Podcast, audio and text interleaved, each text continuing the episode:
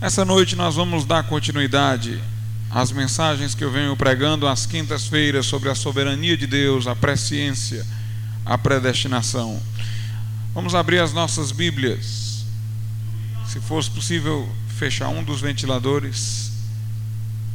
É, na primeira epístola de Pedro, primeira epístola universal de Pedro, no capítulo de número 1. Primeira de Pedro, capítulo de número 1.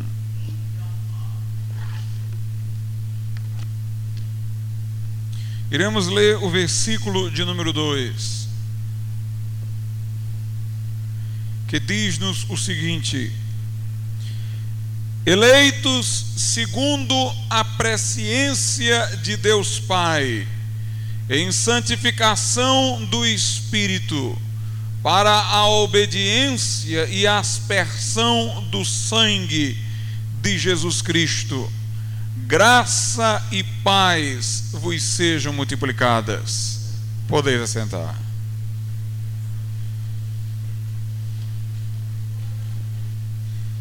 Meus amados irmãos, aqui a Bíblia Sagrada diz que nós fomos eleitos de antemão, antes da fundação do mundo, como diz Paulo aos de Éfeso, segundo, ou seja, de acordo com a presciência de Deus, a parte de sua onisciência, que contempla aquilo que para nós é futuro, já que para Deus tudo é um eterno presente.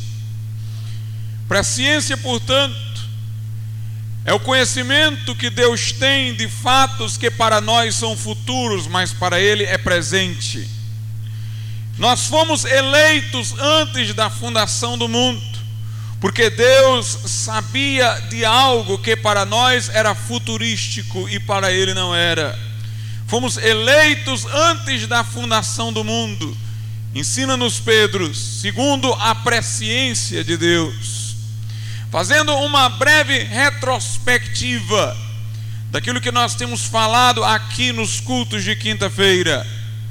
Nós temos dito que Deus, antes da fundação do mundo, num ato de soberania, estabeleceu um decreto pelo qual aquele que se arrependesse e cresce em Jesus seria salvo, e aquele que não se arrependesse e cresce seria condenado. Obviamente que este decreto, em parte, estava ligado à onisciência de Deus, porque ele já estava prevendo o pecado do homem, antevendo o pecado do homem, para estabelecer, por sua vez, um decreto concernente à salvação, à redenção. Não seria preciso a redenção, a salvação, se o primeiro homem não tivesse pecado. Mas antevendo Deus, por ser onisciente, não por haver determinado o pecado do, do homem, ele estabeleceu Cristo como meio de salvação. O Cordeiro, diz a Bíblia, de Deus, foi morto antes da fundação do mundo. Deus, portanto, estabeleceu um decreto que não dependeu de nenhum condicionamento exterior, mas de sua livre soberania segundo o qual todo o que estivesse em Cristo seria salvo, todo o que não estivesse em Cristo seria condenado. Jesus tornou-se assim o um meio de salvação do homem, independente de o homem desejar que ele o seja ou não. Nós vimos que os judeus quiseram ir a Deus por seus próprios métodos, para mostrar que nós não podemos escolher o caminho pelo qual chegaremos a Deus. Paulo lembrou-nos do exemplo de Isaac com seus dois filhos, Esaú e Jacó. Pela ordem natural, ou melhor, pela ordem cultural, deveria ter Isaac abençoado e tornado herdeiro das promessas que Deus lhe fizera, Esaú. Mas Deus soberanamente escolheu que Jacó fosse herdeiro das promessas. Culturalmente, aquela época, o filho mais velho, o primogênito, herdava tudo que era do pai e, pela lógica, herdaria até as promessas que Deus havia feito ao pai. Mas Deus escolheu o filho menor, Jacó, para através dele constituir a nação de Israel. Deus elegeu Jacó por um ato de sua soberania. Essa eleição não foi para a salvação, essa eleição foi para que, através de Jacó, Deus suscitasse a nação de Israel, já que de Esaú veio uma nação e de Jacó outra. Deus, portanto, estava apenas estabelecendo dentre os filhos de Isaac qual aquele que continuaria a linhagem da qual viria a nação de Israel. Deus precisava escolher entre os dois. E Deus não escolheu a Esaú segundo o que culturalmente se esperava, mas ele escolheu a Jacó, o menor, para mostrar que ele escolhe as coisas que não são para confundir as que são. Escolhe as loucas para confundir as sábias para mostrar que Ele é soberano e aprove a Ele revelar grandes coisas, por exemplo, não aos grandes e aos sábios, mas aos pequeninos. Aprove a Ele revelar a excelência do seu poder em vasos de barro que somos nós. Deus mostrou aí ali, irmãos, que não depende do que quer nem do que corre, mas sim dele que usa de misericórdia. Assim também com respeito à salvação dos homens, Deus estabeleceu que em Cristo o homem seria salvo, fora de Cristo o homem seria condenado. Este decreto era chamado pelos antigos arminianos de decreto aberto da predestinação. Por ele, Deus não estava dizendo o sujeito A vai para o céu e o sujeito B vai para o inferno. Mas por ele Deus estava dizendo que Cristo era o meio de salvação do homem, que Cristo era a arca, e se o homem entrasse nele, escaparia do dilúvio do juízo, fora dele seria visitado pelas ondas de condenação. Quando Noé pregou que viria o dilúvio, convidando as pessoas a entrarem na arca, ali, irmãos, havia livre arbítrio para os homens, eles poderiam entrar na arca ou não entrar na arca. Porém, eles não tinham outra escolha a não ser a de salvar-se mediante a arca que Deus havia mandado que fosse construída, porque aquele era o desígnio soberano de Deus.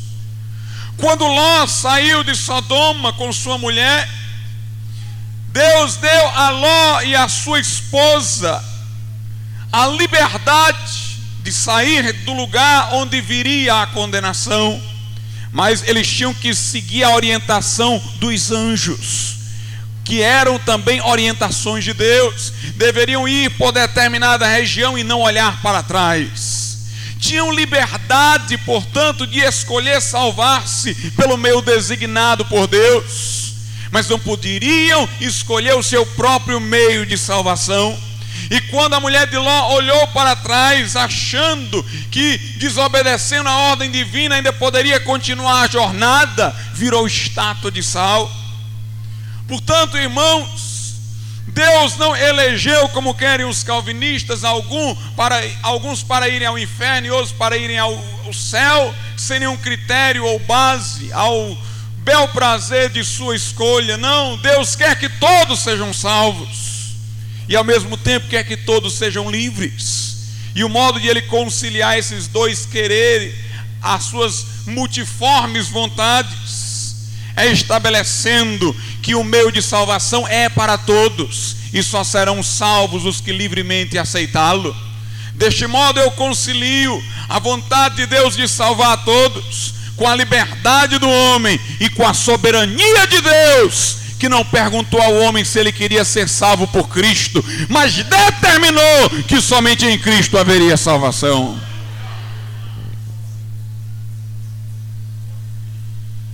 A Bíblia ensina-nos isso claramente. Israel não se sujeitou à justiça de Deus, diz Paulo, mas quis estabelecer a sua própria justiça. Quiseram eles buscar a Deus como que pelas obras. E Jesus não lhes serviu de salvação, mas pelo contrário, foi para os judeus rocha de escândalo e pedra de tropeço. Se a pessoa não quiser ir a Deus por meio de Cristo, em lugar de Cristo ser para ela salvação, será para ela o motivo de sua condenação estará no caminho por ela escolhido, como pedra de tropeço e como rocha de escândalo. Mas se nós aceitarmos o caminho por Deus estabelecido, se formos a Cristo Jesus, em quem habita a salvação, em quem está a vida eterna, então Ele será para nós não uma pedra de tropeço, não uma rocha de escândalo, mas a porta por meio da qual entraremos e acharemos pastagens. Ele será o caminho, a verdade e a vida que nos conduz ao Pai. Jesus é o mediador da aliança. Por ele o homem reconcilia-se com Deus e não há outro meio, em nenhum outro há salvação, diz Pedro, porque nenhum outro nome foi dado debaixo do céu, pelo qual havemos de ser salvos. Pedro aqui diz que esta eleição é segundo a presciência de Deus, porque depois de ter Deus decretado que iria salvar os que estivessem em Cristo e condenar os que nele não estivessem, Deus, em sua presciência, e o meu depois aqui não é na ordem do tempo, que não existe para Deus, é na ordem lógica. Depois de ter Deus estabelecido o decreto, ele contemplou em sua presciência quais os que estariam em Cristo e quais os que não estariam em Cristo. Primeiro ele baixou o decreto: quem nele estiver será salvo, quem nele não estiver será condenado. Decreto manifesto em sua soberania. Depois Deus conheceu em sua presciência de antemão.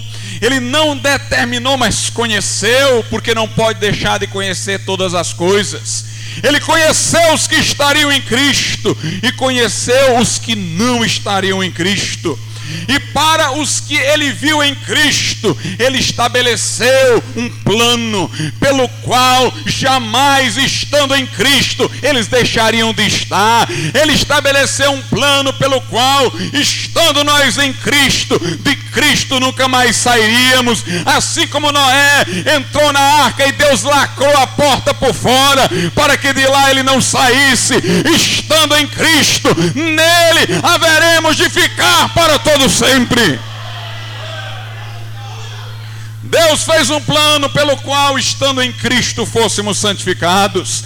Deus fez um plano pelo qual, estando em Cristo, caminhássemos para frente e nunca para trás, até chegarmos ao portal da glória e cantarmos o hino da vitória. O texto diz: eleito segundo a presciência de Deus. Deus determinou eleger os crentes, essa determinação foi genérica, mas quando ele conheceu quem estaria em Cristo, a eleição tornou-se específica, porque aí ele soube quais os que seriam eleitos, quais os que estariam em Cristo. O texto não diz eleito pela presciência de Deus, não foi pela presciência que fomos eleitos, foi segundo a presciência. Porque nós somos eleitos, irmãos, por causa de Jesus Cristo. Fomos eleitos por causa de Jesus Cristo em quem estamos. Veja bem o que eu estou dizendo. A causa de nossa eleição não é a presciência divina. A causa de nossa eleição é o estarmos em Cristo. Antes de falarmos em presciência de Deus, já havia o decreto soberano de Deus de salvar os que estivessem em Cristo. Deus não nos salvou por causa da presciência, Ele conheceu-nos como eleitos por causa ou através de Sua presciência, mas Ele elegeu-nos em Cristo Jesus, nós fomos eleitos por estarmos na pessoa bendita de nosso Senhor e Salvador Jesus Cristo. Mas, meus irmãos, Muitas vezes na Bíblia nós encontramos passagens que parecem sugerir que todas as coisas estão determinadas por Deus. E de fato, Os homens mais piedosos da história sempre falavam como se Deus estivesse determinando todas as coisas. Parece-nos que faz parte da linguagem piedosa dizer que Deus é o causador de tudo. Muito embora, quando se trata do pecado, isso assuste alguns, mas normalmente nós falamos que todas as coisas acontecem pelo desígnio de Deus, pela vontade de Deus, que Ele tem o controle de tudo e de todas as coisas. De certo modo, nós poderemos dizer que as coisas necessariamente ocorrem, ou seja, não poderiam ocorrer de outro jeito. E nós temos que entender este modo nessa noite. Deus é onisciente. A onisciência de Deus não quer dizer que ele tenha determinado todo o acontecimento na terra, especificamente, muito embora nada aconteça sem sua permissão. Mas a onisciência de Deus quer dizer que Deus sabe de tudo, conhece de tudo. Se todos os eventos passados, presentes e futuros já são conhecidos por Deus, então para Deus nada pode ser mudado, tudo já está estabelecido.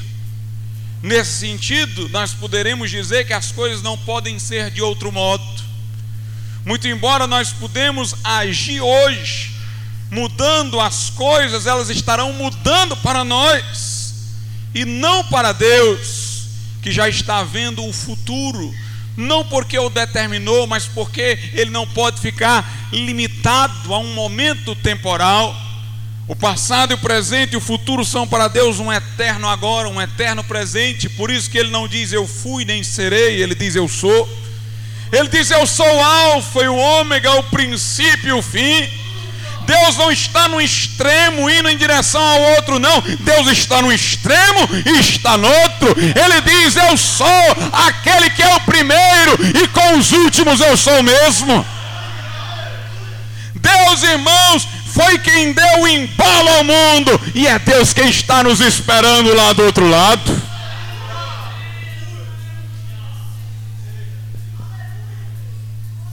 Portanto, com respeito ao conhecimento de Deus, poderemos falar em necessidade de as coisas acontecerem como acontecem, porque para Deus são imutáveis. Veja como certas coisas podem ser esclarecidas agora.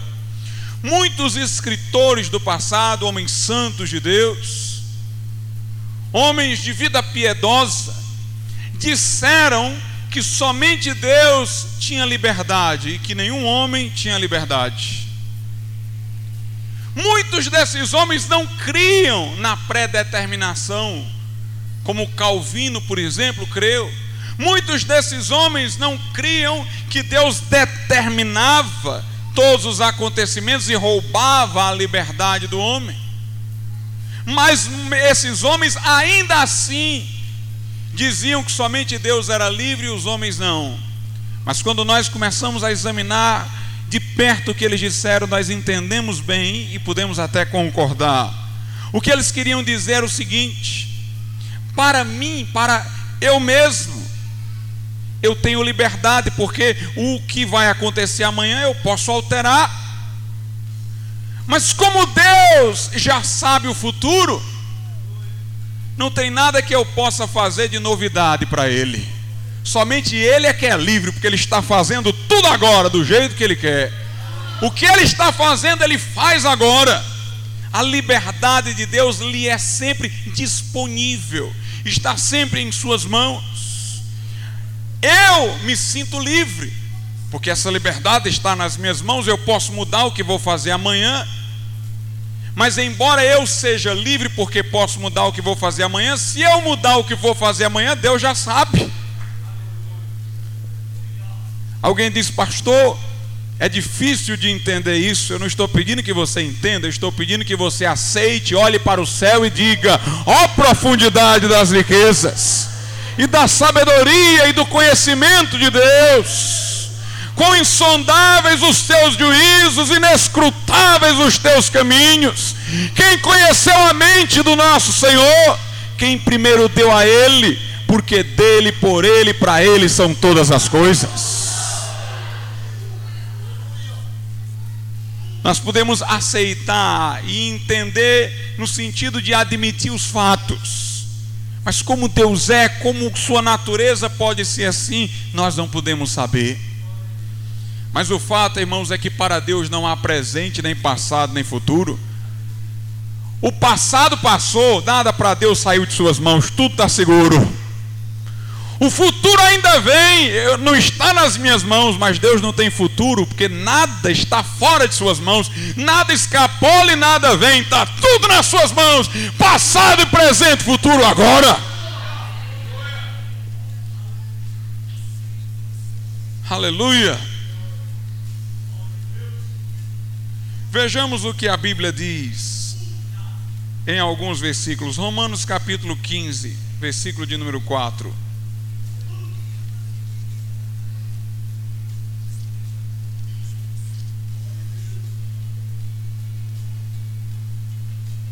Ou melhor, desculpem, meus irmãos.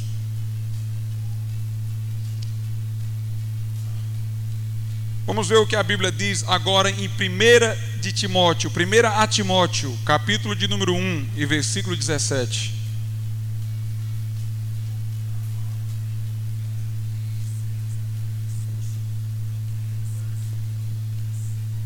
Diz assim: Ora ao Rei dos séculos, imortal, invisível, a único Deus seja honra e glória para todo o sempre. Amém. Note como Deus é chamado aqui o Rei dos séculos. Deus, irmãos, é o Rei dos séculos. Isso quer dizer que Ele reina sobre o tempo, não é o tempo que reina sobre Ele. Quantas coisas passaram que nós queríamos que voltassem às nossas mãos? Quantas coisas virão que nós gostaríamos de dominar, mas nós não podemos fazer isso. Nós somos limitados pelo tempo, mas o tempo não limita Deus, irmãos. Não são os séculos que reinam sobre Deus, é Deus que reina sobre os séculos. Ele é o Rei dos séculos, invisível e real. Por isso, irmãos, na linguagem dos profetas, por isso, na linguagem dos profetas, que eram a boca de Deus, se fala no futuro como se já fosse passado. Porque para Deus, o que a nós ainda vem, já veio. Em Isaías 9,6 o profeta diz: porque um menino nos nasceu, um filho se nos deu. Jesus nem tinha nascido naquela época, nem mesmo Maria tinha nascido. Mas Isaías, que falava como se fosse Deus falando, sentia o que Deus sente, e ele disse: Um menino nos nasceu, um filho se nos deu, o governo está sobre os seus ombros. A Bíblia diz que para Deus o cordeiro foi morto antes da fundação do mundo. Que coisa gloriosa. A linguagem dos profetas é sempre assim.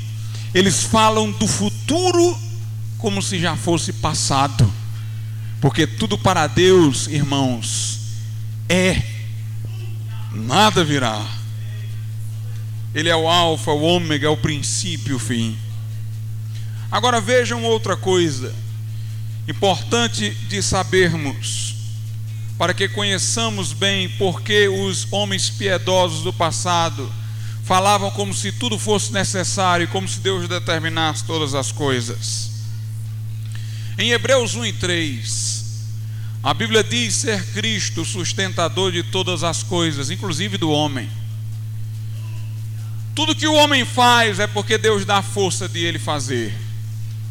Se alguém peca, a escolha de pecar é dele. A força para ele agir, inclusive em sentido pecaminoso, veio de Deus. Eu não estou dizendo que Deus cometeu o pecado, a escolha de usar o poder que Deus lhe deu de liberdade foi dele, homem. Mas esse poder de liberdade vem de Deus. O poder que nós temos de agir vem de Deus. No discurso de Paulo em Atenas, ele diz que é em Deus que nós nos movemos, é em Deus que nós respiramos, Ele é o sustentador da vida. Tudo que o homem faz, faz porque Deus deu força, capacidade para que ele o fizesse. Muito embora o que ele faça seja mal. Por isso que a Bíblia diz que Deus cumpre tudo em todos. Em certo sentido, tudo que alguém fez foi Deus que fez através dele. Muito embora não podemos dizer que Deus é o responsável pelo pecado de ninguém, mas o ímpio que vive pecando respira, mobiliza suas mãos, porque Deus sustenta a sua existência. Porque se Deus tirasse dele o fôlego, ele morria. Nesse sentido, Deus cumpre tudo em todas as coisas. Nesse sentido, irmãos, tudo já está feito por Deus. Por isso que a Bíblia diz: Deus pôs a eternidade no coração do homem. Ainda que ele, homem, não saiba o que Deus fez do início até o fim. Há uma dificuldade quando nós pensamos nessas coisas, porque nós estamos comparando duas dimensões, a do homem e a de Deus. Dois seres, o homem e Deus. Mas nós podemos dizer, apesar de reconhecer a liberdade do homem, que tudo é imutável para Deus, nada vai acontecer diferente daquilo que ele pensou. Muito embora reconheçamos a liberdade dos homens, nós podemos dizer que Deus já fez tudo em todos. Muito embora podemos dizer que o futuro ainda virá, para Deus ele já veio. Em certo sentido, podemos dizer que perante Deus nenhum homem é livre, porque todo homem já fez uma escolha diante de Deus, porque Deus não vê no homem liberdade disponível, porque para Deus tudo já aconteceu. Muito embora para nós sejamos livres, porque as coisas ainda vão acontecer. É por isso, irmãos, que o homem piedoso, ele pode dizer que todas as coisas acontecem pelo desígnio de Deus porque ele está tão próximo de Deus que ele já não fala mais a linguagem do homem, agora ele fala a linguagem de Deus. Por isso que ele exalta mais a liberdade divina do que fica falando na liberdade do homem. Os pagãos deste mundo, os moralistas desse mundo, ficam falando muito na dignidade que o homem tem, na liberdade que o homem tem, mas o crente fala na glória de Deus na soberania de Deus. Para o crente, seja Deus verdadeiro e todo homem mentiroso.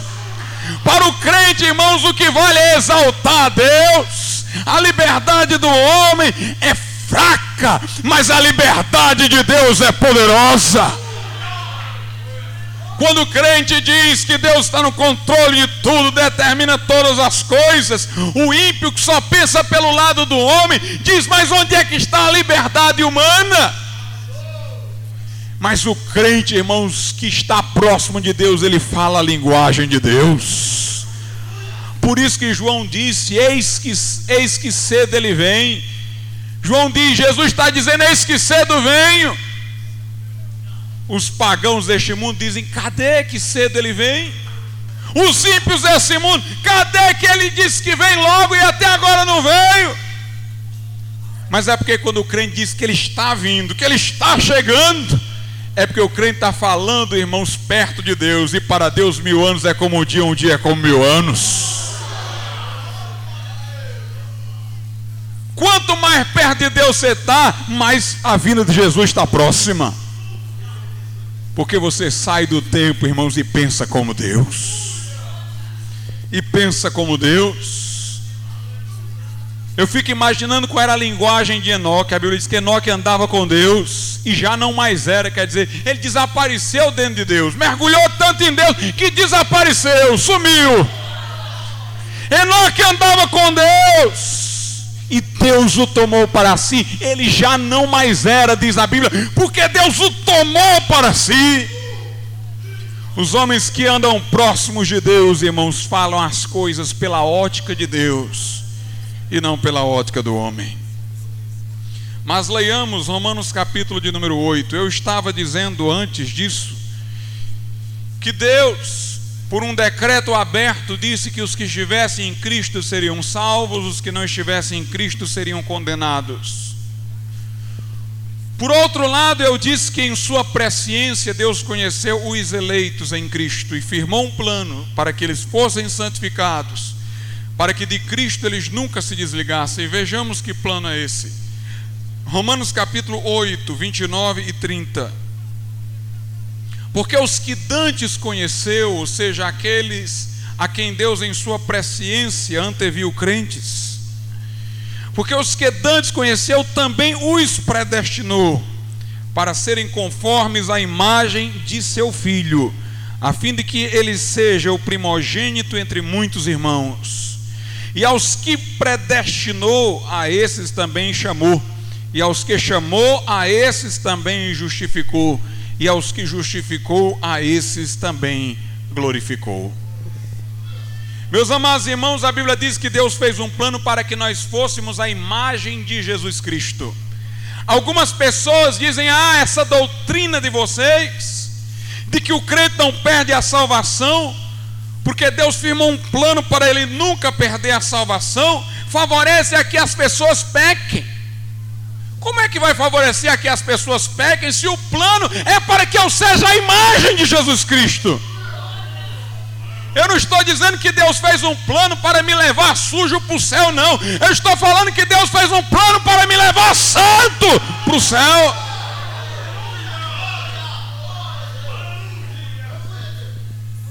Algumas pessoas dizem, pastor, se você disser que uma vez salvo, o crente está salvo para sempre.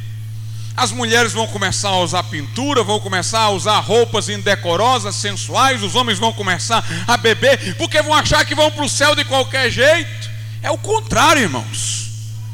Se eu vou para o céu de qualquer jeito, é melhor me acostumar logo com o céu. Porque no céu não tem bebida, não tem sensualidade, não tem carnalidade, não tem mentira, não tem ódio. Meus irmãos, se eu vou para lá de todo jeito, para que pecar? Eu tenho que me acostumar logo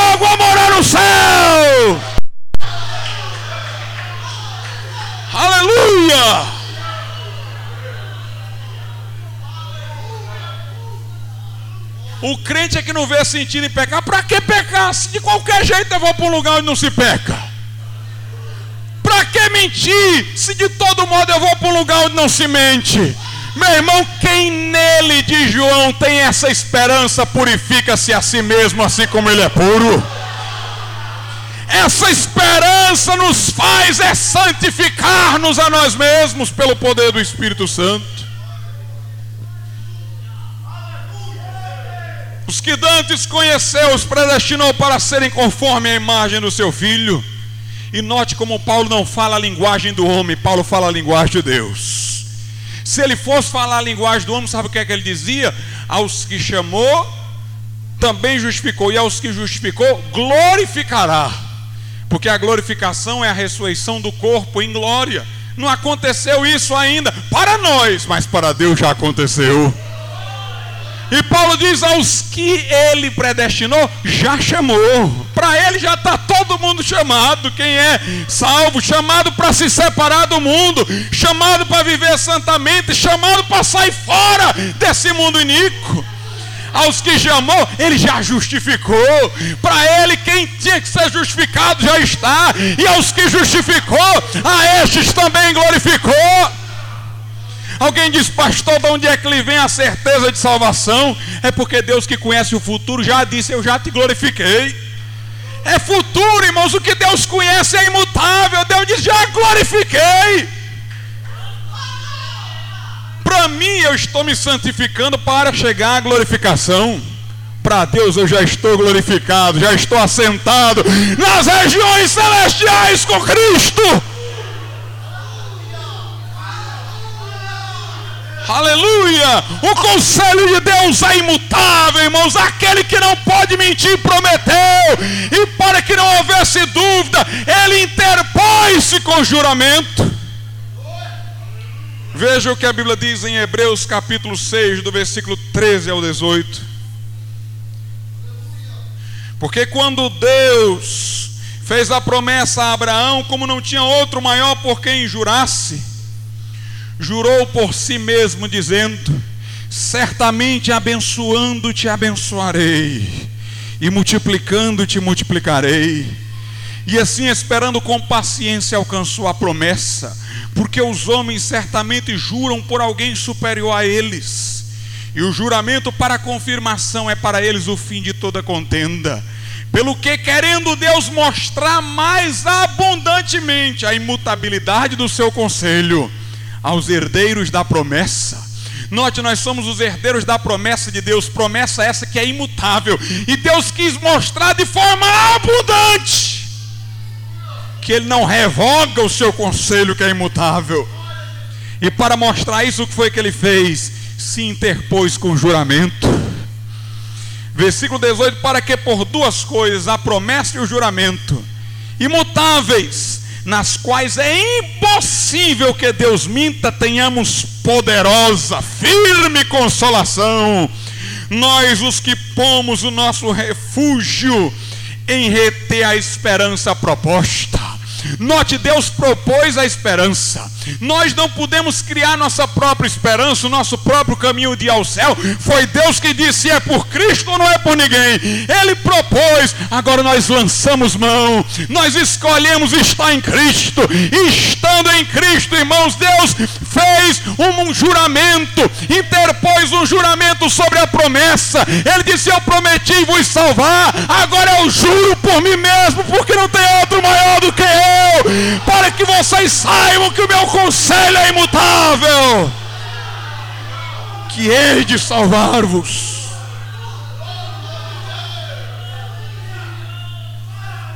Aleluia! Ele prometeu, ele jurou. E digo-vos mais, ele nos selou com o Espírito Santo. Essa palavra selo é cheia de sentido. O selo na carta é garantia de que ela vai chegar no lugar para a qual foi enviada. O crente é uma carta endereçada ao céu e devidamente selada. Chega lá. Selo também quer dizer lacre, alguma coisa que fecha. Selar o sepulcro de Jesus foi pôr uma pedra para não ter mais por onde sair. Pois bem, irmãos, Deus lacrou-nos na sua mão. Por isso Jesus disse: Dou-lhes a vida eterna. Nunca hão de perecer, e ninguém as arrebatará da minha mão, as minhas ovelhas. Em Filipenses, Paulo diz: Aquele que em vós começou a boa obra, aperfeiçoará até o dia de Cristo Jesus, louvado seja Deus. Meus irmãos, Noé entrou na arca e Deus fechou a porta por fora.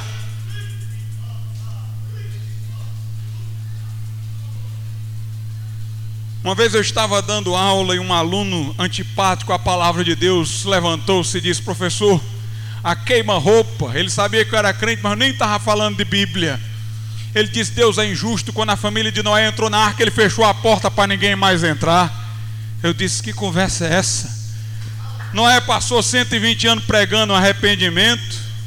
Naquela hora, porque ninguém queria mais entrar, Deus sabia disso, senão ele não teria mandado Noé pregar 120 anos se não quisesse salvar ninguém. Agora ele fechou a porta, eu vou lhe dizer, não foi para que os de fora não entrassem, não, foi para os que, os que já tivessem dentro não saíssem.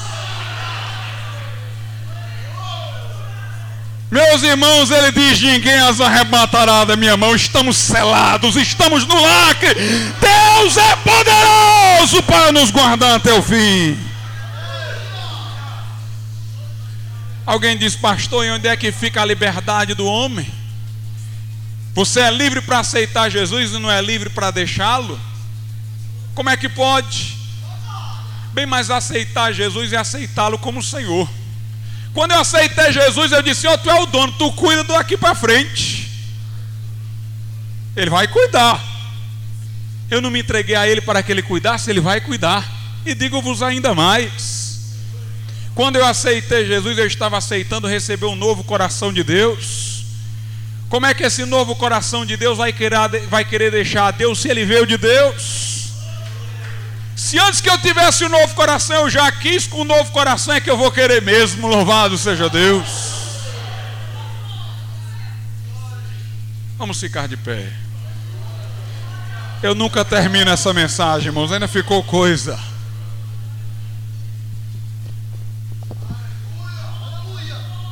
Aleluia. Nele nós temos firme consolação. Nele nós temos firme consolação. Glória a Deus, irmão Cleiton. Vamos louvar a Deus com aquele corinho. Quem é Deus acima do Senhor? Quem é rocha como nosso Deus? Aleluia! Glória a Deus!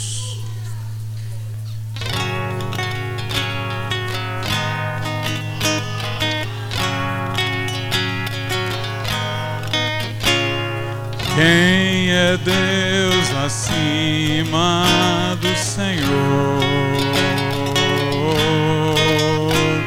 E quem é rocha como nosso Deus? É força e proteção, Ele é a torre de libertação. Para quem confia em Jesus, quem é Deus? Quem é Deus acima do Senhor? E quem é rocha como nosso Deus? É força e proteção, Ele é a torre de libertação para quem confia em Jesus. Me treina para lutar, me treina para lutar, me mostra onde devo eu andar. Glórias ao nome do Senhor. Me treina para lutar,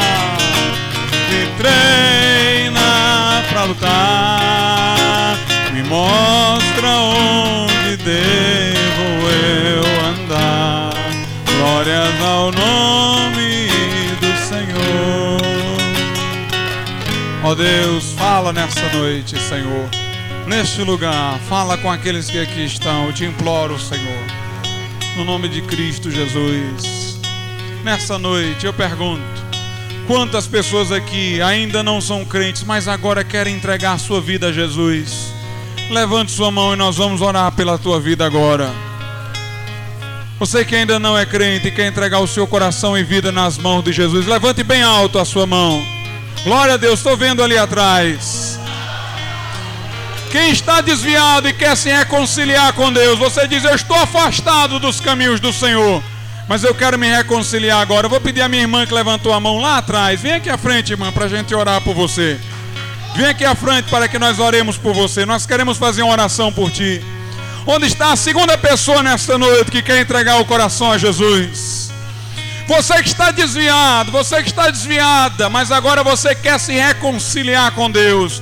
Levanta a tua mão e quem estiver do teu lado virá acompanhando você nesse momento agora. Venha Cristo, venha Cristo agora, em nome de Jesus, entrega teu caminho ao Senhor confia nele, o mais ele fará. Onde está a segunda pessoa para o Senhor? Aleluia. Vamos orar pela nossa irmã nesse momento. Pai querido e santo, eu te louvo e te agradeço. Pela vida da minha irmã que vem a Cristo nesse momento, Pai. Apaga-lhes os pecados. Concede-lhe, ó Pai, novidade de vida. Ó meu Deus, outorga o selo bendito do teu Espírito Santo. Dá-lhe a segurança da promessa confirmada pelo juramento de que ela será salva, porque está em Cristo e o decreto de Deus é o de salvar os que em Cristo estiverem.